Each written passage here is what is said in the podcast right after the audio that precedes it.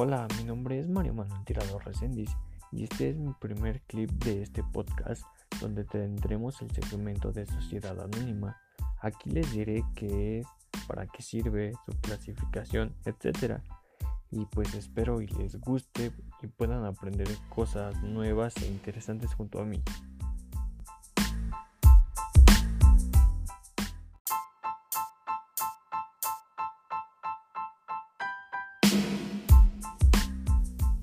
¿Qué es la sociedad anónima? Pues bien, la sociedad anónima es aquella sociedad mercantil cuyos titulares lo pueden ser en virtud de una acción en capital social a través de títulos o acciones. Las acciones pueden diferenciarse entre sí por su distinto valor nominal o por los diferentes privilegios vinculados a estas, como por ejemplo la obtención de un dividendo mínimo los accionistas no responden con su patrimonio personal de las deudas de sociedad, sino únicamente hasta la cantidad máxima de capital aportado.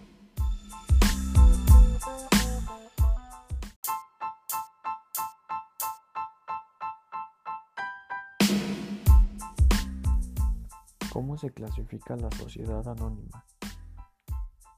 La sociedad anónima puede clasificarse siguiendo distintos criterios. Según su origen de financiamiento, la sociedad anónima se clasifican en abierta cerrada. Sociedad anónima abierta. La sociedad anónima abierta es aquella que recurre al ahorro del público en busca de financiamiento o para constituir su capital fundacional o para aumentarlo. Estas se pueden dar por emisión de acciones en la bolsa de valores, constitución por suscripción pública o emisión de acciones. Sociedad anónima cerrada. La sociedad anónima cerrada es aquella que no recurre al ahorro público, puede formar su capital fundacional o para aumentarlo. Estas sociedades el capital se nutre de los aportes que integran o suscriben los fundadores al celebrar el contrato social. En otras palabras, la obtención de este capital es eternamente privada.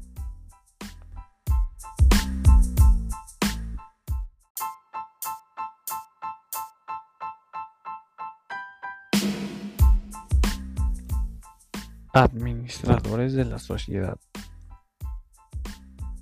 La sociedad anónima necesita de valerse de un órgano ejecutivo y representativo a la vez que lleve a cabo la gestión cotidiana de la sociedad y la represente en sus relaciones jurídicas con terceros.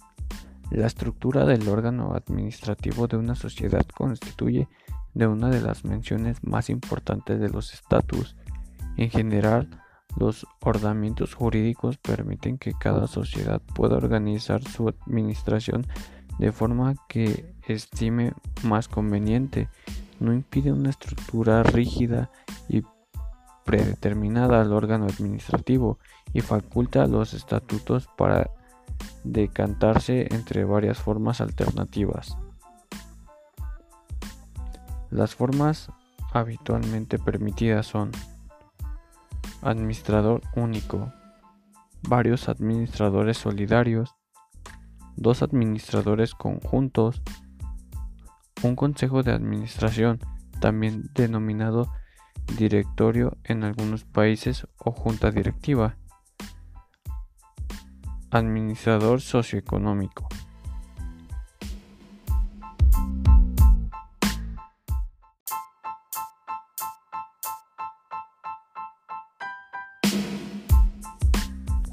Formación y constitución de la sociedad anónima. Para proceder a la constitución de una sociedad anónima se requiere cumplir una serie de requisitos establecidos por el ordenamiento jurídico respectivo.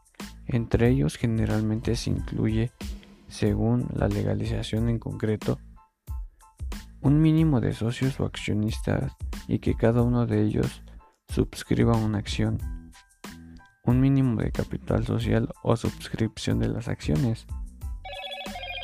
La escritura constitutiva de la sociedad anónima con ciertas menciones mínimas de este.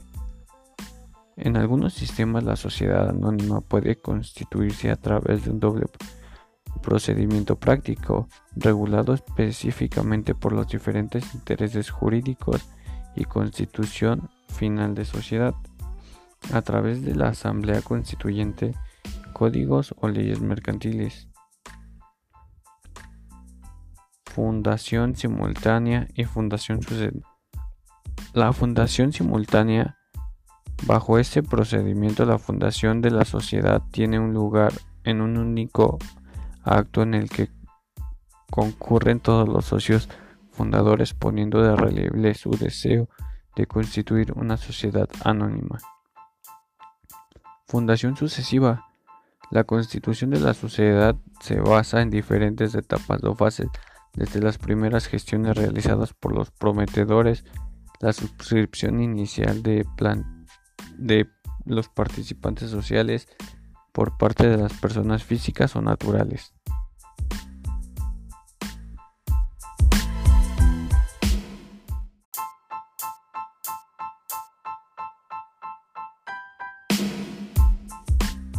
Denominación. La denominación de la sociedad anónima suele formarse libremente, pero debe ser necesariamente distinta de la de cualquier otra sociedad y suele incluir la frase sociedad anónima, un equivalente a su abreviatura. Por ciertas áreas económicas u objetos sociales puede exigirse incluir una denominación especial, como por ejemplo banco, si la sociedad anónima tiene ese giro. Cuando se trate de sociedades cuyas actividades solo pueden desarrollarse de acuerdo con la ley por sociedades anónimas, el uso de las indicaciones o de las siglas es facultativo y así es mejor comprendido.